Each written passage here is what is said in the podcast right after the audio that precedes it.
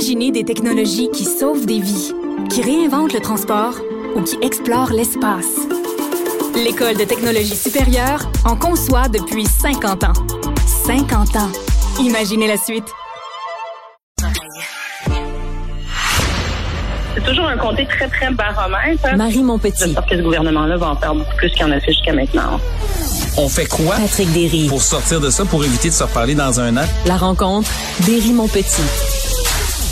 Patrick Derry, chroniqueur, analyste de politique publique. J'ai envie de reprendre ce qu'on vient d'entendre en intro puis te demander, il fait quoi François Legault pour se sortir du euh, de ce dans quoi il s'est mis euh, les plats dans lesquels il s'est mis les pieds avec son équipe et avec son bras droit Martin Koskinen en, en faisant une petite campagne de qui ressemble à une campagne de salissage contre le candidat du PQ dans Jean Talon? Oui, mais tu sais, il y, a un- il y a un proverbe en anglais, karma is a bitch. On le traduira pas, mais tout le monde comprend ce que ça veut dire. Hein? Essentiellement, c'est crash en l'air. Ça va finir par te retomber dessus. Et on rappelle euh, rapidement euh, la candidature de Pascal Paradis qui a été annoncée dans Jean Talon, un avocat, fondateur d'Avocats sans frontières. euh, et euh, je le men- mentionne chaque fois, euh, c'est quelqu'un que j'ai très bien connu pendant mes études. J'ai revu quelques fois après, même si c'est pas récemment. Et écoute, sur le coup, c'est une bonne prise pour le PQ. Et là, après ça, il y a de l'information qui coule, comme par hasard. La journée d'ailleurs, il y avait des très mauvaises nouvelles sur le réseau d'éducation. Hein. Faut, euh, faut quand même sur le timing de- du coulage, c'est intéressant parce qu'on n'a pas attendu le début de la partielle. On a décidé de faire ça de façon préemptive, ce qui est un peu surprenant sur le plan tactique, mais ça sentait l'urgence. Bref, là, on dit, écoute, c'est lui qui a approché la CAQ, il voulait être ministre, il avait des exigences, il voulait euh, une circonscription sûre, un logement, quasiment un pont d'or, puis ensuite, il a dit, OK. Puis, tu te rappelles, moi, j'avais dit, quoi, c'est étonnant, tu sais, moi, j'ai connu ce gars-là. Et là, Pascal Paradis a décidé de parler aux médias. Et là, la version qu'il donne, elle est vraiment très, très éloignée de la version officielle qu'on a du cabinet. Parce que ce que le cabinet maintient, François Legault, il a dit, oh, ouais, ça se peut que ce soit nous autres qui a commencé les du tu sais, on s'est comme parlé en même temps. C'est quelque chose qui se peut pas, là, en passant, là. Je veux dire, il y a quelqu'un qui doit prendre le téléphone ou écrire un courriel. Pascal Paradis était catégorique, c'est eux qui m'ont approché. Et là, évidemment, M. Legault, il dit, ben, il y a deux versions, il y en a un qui ment, clairement. Et là, euh, clairement, ça semble être peut-être Non, mais attends, c'est capoté. conseiller Attends, c'est capoté. C'est François Legault, le premier ministre. Moi aussi, j'ai sauté un peu sur cette phrase-là où il dit, euh, tu sais, au lieu de défendre son, son bras droit, il dit, il y a un des deux qui ment. Soit c'est le candidat du PQ, soit c'est Martin Koskinen. C'est tel- C'est tellement maladroit comme formulation. Tu sais, s'il pense qu'on va, je sais pas, il, il dit ça en disant tout le monde va se dire, ah ben, c'est le candidat du PQ, évidemment. Ben, c'est une logique implacable, ceci dit. Ces deux personnes peuvent pas dire le contraire l'une de l'autre et que ça soit vrai. Mais effectivement, c'est bon. Manifestement, M. Legault fait confiance à M. Koskinen, mais quoi que M. Legault a une relation avec la vérité qui est assez trouble. Hein? Juste, le, je rappelle, il a dit les deux, tout le monde, on s'est parlé à peu près en même temps. Ça se peut pas. Mais bref, ce que Monsieur, euh, ce que Pascal Paradis dit aujourd'hui, je, m'excuse, je suis pas capable de l'appeler Monsieur. C'est, euh, et je répète en passant, moi, je j'ai pas eu de contact direct avec lui au cours des derniers jours. Je veux dire, je lis ça dans les nouvelles à partir comme observateur, mais c'est sûr que moi, je connais, je connais le gars. Elle a dit, j'ai mentionné que j'étais souverainiste et sociodémocrate, ce que je t'avais dit, Marie.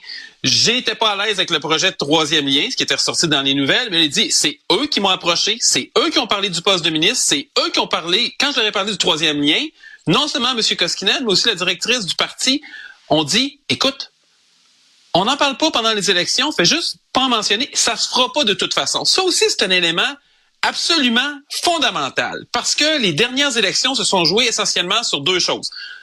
Les promesses en immigration sur la baisse des seuils, qui n'aura pas lieu, et là, sans qualifier à savoir de quel côté ça doit aller, mais je veux dire, c'était ça la promesse. Toi et moi, on est des idées là-dessus, il y a des gens qui ont d'autres idées, tout ça était correct, mais le gouvernement s'est fait élire en partie là-dessus. Il a mené campagne là-dessus. Deux, il a mené campagne sur le troisième lien, en disant que ça allait se faire, comment on l'avait annoncé, et ainsi de suite. Et donc, ce qu'on apprend aujourd'hui, puis ce qu'on soupçonnait depuis un certain temps, c'est que c'était su que ça ne se ferait pas. Parce qu'on savait qu'il y avait des études qui étaient en cours, qu'il y avait une réflexion qui était en cours, mais qu'est-ce que, donc, la CAQ aurait choisi de faire? De berner à dessein sur un dossier majeur, tu sais, je veux dire, même si c'est pas si important que ça, un tunnel ou un pont, je veux dire, ça a été quand même un gros, gros sujet de discussion et de polarisation. Et M. Legault et son équipe ont trompé la population là-dessus. Et ça soulève aussi des questions sur l'immigration, parce qu'on sait qu'il y avait une autre candidate qui est devenue ministre de l'immigration, qui avait une approche vraiment différente de l'approche un petit peu, je dirais, à la hache ou la scie mécanique là, du gouvernement précédent. Je parle de Mme Fréchette, qui est beaucoup plus tempérée, puis beaucoup plus réaliste en immigration, puis qui, qui est, disons, qui est plus équilibré un petit peu. Et ça, soulève aussi des soupçons là-dessus. Et là, moi, tu le sais, je préfère rester dans la question des politiques publiques, à savoir c'est quoi les meilleures mesures, ainsi de suite, comment on doit procéder. L'intégrité en politique, ça a de l'importance. Euh, suivre ses promesses, l'intention qu'on projette, parce qu'il y a des limites à, à tromper l'électorat pour l'envoyer dans une direction, puis après ça, le recevoir de l'autre côté après, sur deux dossiers qui sont majeurs. Un, c'est malhonnête. Et deux, après ça, c'est tout le monde qui en sort éclaboussé. C'est un peu le résultat qu'on a aujourd'hui. Puis écoute, on va continuer de garder le popcorn parce que c'est, euh, on va prendre ça en riant, hein, parce qu'on va essayer de voir le côté. Euh, il y a au moins un côté, un aspect divertissant à ça, mais c'est quand même tu assez parles, tu parles, tu parles d'intégrité en politique, oui. J'en suis, mais tu sais, il y a un deuxième niveau dans cette histoire-là qui est pour moi de l'intégrité journalistique aussi. Parce qu'il y a quand même un journaliste qui s'appelle Tony Chouinard qui a décidé d'écrire un article dans la presse qui éclabousse et qui salit un candidat aussi, qui a, qui a, fait le choix de se lancer en politique. Il est même pas rendu en politique, le gars, encore. Il est même pas élu. Je sais pas qu'est-ce qui va l'attendre rendu là, mais ça donne pas vraiment envie de se lancer en politique. Puis qui a fait le choix à partir d'un, d'un, d'un scénario ou d'informations qui lui ont été données à l'interne par, euh, par la CAQ, d'écrire un article qui démo... Tu sais, je veux dire, honnêtement, qui, qui, qui vraiment... C'est pas bon pour sa réputation, là, on peut pas dire autrement.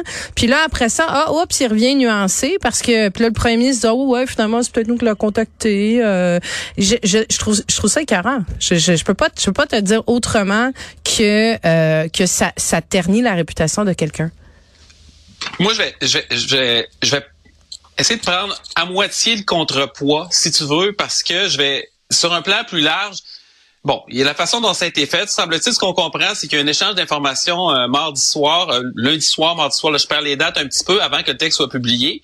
Et euh, là, l'échange s'est pas poursuivi. Puis bon, Pascal Paradis, le PQ ont décidé de pas répondre. Puis là, je sais pas, c'était, il était-tu 7 h 8 h 9 h à, quelle, à quelle heure on s'est parlé? Puis à quelle heure tu peux exiger que quelqu'un te réponde? Tu sais, je veux dire, à un moment donné, t'as, as d'autres choses à faire. T'as ta vie, t'as tes enfants, t'as peu importe, t'es au cinéma, t'as juste le goût de lire. Tu sais, à quelle heure t'es obligé de répondre? Quelle urgence il y a à sortir cette information-là quand c'est manifestement un coulage d'une partie qui est absolument intéressée puis qui sert à le faire sortir. Mais là, c'est peut-être pas le journaliste individuel. Encore le conflit d'intérêt, je travaillais à la presse, je le connais, Tommy. C'est quelqu'un que j'aime bien. Euh, c'est un bon journaliste. Mais euh, je suis pas sûr qu'un autre journaliste, ce serait... Tu sais, il y, a ce réflexe-là. Il y a beaucoup de journalistes dans des situations semblables. C'est la pression que tu as à sortir l'actualité, la pression de la concurrence, la pression de ton organisation. Excuse-moi, non, non, non, non, non, non, non, non, Patrick. Ça excuse pas le fait de pouvoir dire n'importe quoi. Là. Ça excuse pas le fait ben, de, Je m'excuse, il y a de l'information. Hey, tu es dans un contexte politique. C'est un contexte politique. Tu sais très, très bien que les gens qui sont en train de donner cette information-là ont un intérêt tu as une, une double responsabilité, une quadruple responsabilité de t'assurer que ce que tu es en train d'écrire est 100% vrai. Mais, mais, Marie, là-dessus, tu sais, je veux dire, moi, personnellement, moi, la course au scoop, de façon générale, ça m'énerve. non, mais si c'est un scoop, c'est un scoop. Si c'est un scoop, si l'information va juste, va la, va la valider, tu sais. Non, mais un, un, scoop, pour moi, là, un scoop, là, c'est pas quelque chose que tu publies 30 secondes avant quelqu'un d'autre en ayant des informations qui sont potentiellement incomplètes. Mais ça, tu as des écoles de pensée en journaliste, il y en a qui vont dire, dans toutes les entreprises de presse, envoie vas-y, puis on aura l'autre version le lendemain, puis il n'a pas répondu, puis ainsi c'est quelque chose qui se fait. Fait que je j'excuse pas, j'explique. Euh, là, c'est sûr que, on sait pas, on sait pas toute l'histoire. Euh, c'est sûr que c'est un peu plate comme résultat quand même parce que ça vient de par s'intéresser. On sait comment les partis politiques se comportent. On sait comment ce parti politique-là en particulier se comporte aussi parce que c'est pas la première fois. Puis ça arrive dans d'autres partis aussi. C'est plate un peu que ça sorte comme ça. Ouais, je, je, trouve que je j'utiliserais même pas le mot plate. Je, tu sais, c'est ça a l'air d'être un, euh, tu sais, on est là, on chronique là-dessus, puis là, écoute, tout le monde a son analyse, puis là, ça part d'une direction à l'autre, puis comme tu dis, peut-être que la presse ils se sont dit, oh, ben là, là, on va faire une deuxième version, puis on va, on va, on va ajuster le tir et tout. Mais t'as quand même un, un, un, gars qui a fait le choix de se lancer en politique, qui, tu sais, à la première fois qu'il va sur la, dans l'espace public, se fait salir sa réputation. Je, je tu sais, je veux dire, hey, quelqu'un me demanderait, ça vaut-tu le coup d'aller en politique? Là? C'est pour des affaires exactement comme ça qu'il y a du monde qui disent, moi, c'est pas vrai que je vais aller jouer dans ce film-là. Moi, c'est pas vrai que même, tu sais, écoute, il y a une réputation, tu sais, c'est même pas des questions de où on a ressorti euh, des squelettes de son placard ou où il y avait quelque chose dans son dossier qu'on qu'on savait pas ou, tu sais, c'est comme là, c'est, tu commences un peu à inventer ou en tout cas, tu sais, de l'info, on peut-tu rester sur les faits? On est-tu obligé de démoniser n'importe qui qui se lance en politique? Je vois, moi, je vais, écoute, je suis d'accord avec toi. Les médias ont une part de responsabilité là-dedans parce que il y a des, beaucoup d'histoires qui sont grimpées en épingle, mais moi, je vais te résumer ça en une phrase. Tout journaliste, quel qu'il soit, là, je parle pas de cas spécifique, je parle général, devrait faire extrêmement attention à ne jamais servir de courroie de transmission. Et il y a toujours un danger pour les gens qui sont proches du politique, qui sont proches du gouvernement, dans leur pratique, qui ont besoin des sources aussi. Puis le Québec, c'est pas si grand que ça il y a toujours un danger. Fait que ça, c'est une mise en garde. Je dis, ben, il y a toujours un danger. Quand tu es capable de te faire enfiroiper comme ça puis te faire endormir, je me dis à un moment donné peut-être que c'est un petit reality check sur la relation que tu devrais avoir avec la politique puis tu sais, ça veut dire il, y a quelque part où il s'est fait spinner là. Il est allé un peu Mais je pense que c'est beaucoup plus large que ça. Je veux on pourrait sortir plein d'exemples comme je dis, je, je veux pas, tu sais, je veux pas je veux pas exonérer ou rien, mais moi je pense que le regard doit être plus large parce que ce genre de choses là où des gens font couler de l'information, puis qu'après ça, ça s'avère pas vrai. je vous moi, j'en ai été victime aussi, j'embarque pas dans les détails, là. Puis, crime, tant que t'as pas la réponse de l'autre, puis tu n'as pas laissé le temps de répondre, tu peux pas publier. Et ça, ça arrive trop souvent. 100% d'accord avec toi, Patrick. Sur un autre sujet, des infirmières qui euh, qui dorment à l'hôpital euh, entre deux quarts de travail euh, de 16 heures à l'hôpital Valleyfield, c'est la mairie de Valleyfield. On peut lire ça dans le journal de Montréal aujourd'hui. Écoute, je veux dire, je suis sûr que ça t'a donné envie d'aller d'aller déposer ta candidature pour devenir infirmier. Non, mais ça repousse les limites. Là, c'est sûr que il y a des nuances qui sont intéressantes là-dedans. Premier réflexe qu'on a, on voit ça, oh, OK, encore, c'est encore le gouvernement, mauvais employeur, abuse de ses infirmières, temps supplémentaire obligatoire, ainsi de suite. Il y a une nuance. Dans ce cas-ci, c'est les infirmières d'agences privées qui font des quarts de 16 heures. Pourquoi?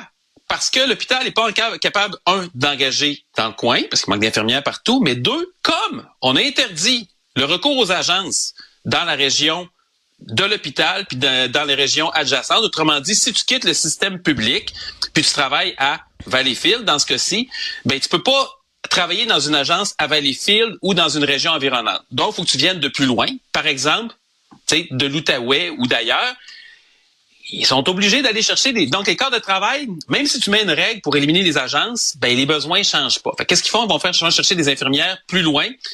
Mais dans ce cas-ci, la nuance, c'est que les infirmières qui viennent de plus loin demandent de faire 16 heures pour pouvoir se déplacer. Pas dans tous les cas, mais ils demandent souvent de faire 16 heures, mais ça donne un scénario qui est quand même un peu loufoque. Euh, on l'offre aussi à des infirmières du réseau public, la même possibilité de dormir au quatrième étage de l'hôpital. Écoute, je le dis, Marie, je trouve ça complètement, c'est complètement débile que ça, ça devrait pas exister. Mais c'est ça qui arrive. Et là, ce qui fait réfléchir, c'est on va interdire complètement les agences d'ici 2026. On sait que la demande de soins va continuer d'augmenter, la population vieillit. Là, il y a peut-être d'autres questions à se poser. on sait qu'il y a beaucoup d'infirmières au Québec qui travaillent à temps partiel. On sait pourquoi les maudits cadres, de, le, le temps supplémentaire obligatoire qui a diminué dans certains hôpitaux, ceci dit, là, ça c'est une bonne nouvelle, notamment Maisonneuve-Rosemont aurait pas eu de temps supplémentaire cet été. On a appris ça aujourd'hui, c'est une excellente nouvelle. Moi, je pense que à court terme, on peut faire ce genre d'aménagement-là, mais la démographie, les besoins sont tellement forts que ça prend des changements structurels beaucoup plus profonds. On a parlé des quarts de travail de 12 heures normalement pour amener de la flexibilité. L'autre chose aussi, le système a perdu 5000 infirmières depuis l'été 2021. 5 000.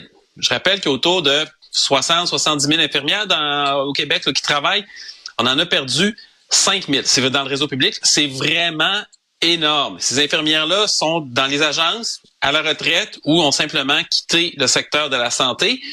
Il y en a une partie de ces infirmières-là, on avait réussi à les ramener temporairement pendant la pandémie. Là, il faudrait se demander comment on fait pour les garder. Et je termine la question des retraites. Dans le secteur public, on sait que les retraites, c'est la pleine retraite à partir de 65 ans ou si tu as une combinaison de plus 60 ans et d'années de service qui donne 90. Donc, mettons 62 ans puis 28 ans d'années de service. Si tu as 35 ans euh, d'ancienneté, c'est euh, euh, j'ai fait erreur dans la première première premier critère, oubliez ça, c'est 60 90, mais si tu as 35 ans d'ancienneté, tu peux, tu peux avoir ta pleine retraite. Donc, tu peux avoir, mettons, 57 ans, puis aller à la pleine retraite. Et on parle de critères qui ont été établis dans les années 60, alors que l'espérance de vie était d'environ 70 ans. Aujourd'hui, l'espérance de vie est de 83 ans, puis entre 70 et 80, t'es pas mal en meilleure santé. Et il y a un paquet de pays dans le monde qui sont allés vers l'âge de la retraite, ils l'ont allongé. Le Canada et le Québec, on va dans une direction différente, c'est-à-dire le Canada, on l'avait augmenté, on l'a réduit, Monsieur Harper, Monsieur Trudeau, tu sais, 67 à 65. Le Québec, Monsieur Legault a tenté cette idée-là. Là, au-delà des régimes de retraite, est-ce qu'ils sont financés, tout ça? Ça, c'est une autre question. Peut-être qu'ils sont suffisamment capitalisés, mais c'est même plus ça. C'est une question de bras. C'est une question de bras. C'est vrai aussi pour les professeurs et les gens prennent leur retraite parce qu'ils peuvent. Mais là, à un moment donné, il y a peut-être un autre contrat social à revoir si on va avoir une chance d'y arriver. Puis je comprends les gens qui vont dire, écoute, moi j'ai travaillé fort, j'ai mérité ma retraite, je me suis brûlé. Ben justement, on peut s'organiser pour que ce soit plus facile de travailler plus longtemps pour se donner une chance d'y arriver. Puis c'est encore plus vrai avec nos services publics parce que c'est là que les gens prennent leur retraite le plus tôt. Tu lances tout un pavé dans la mare. J'entends déjà ma boîte courriel qui explosait, le téléphone qui sonne. Patrick Derry, chroniqueur, analyste de politique publique. Merci beaucoup. Bonne journée.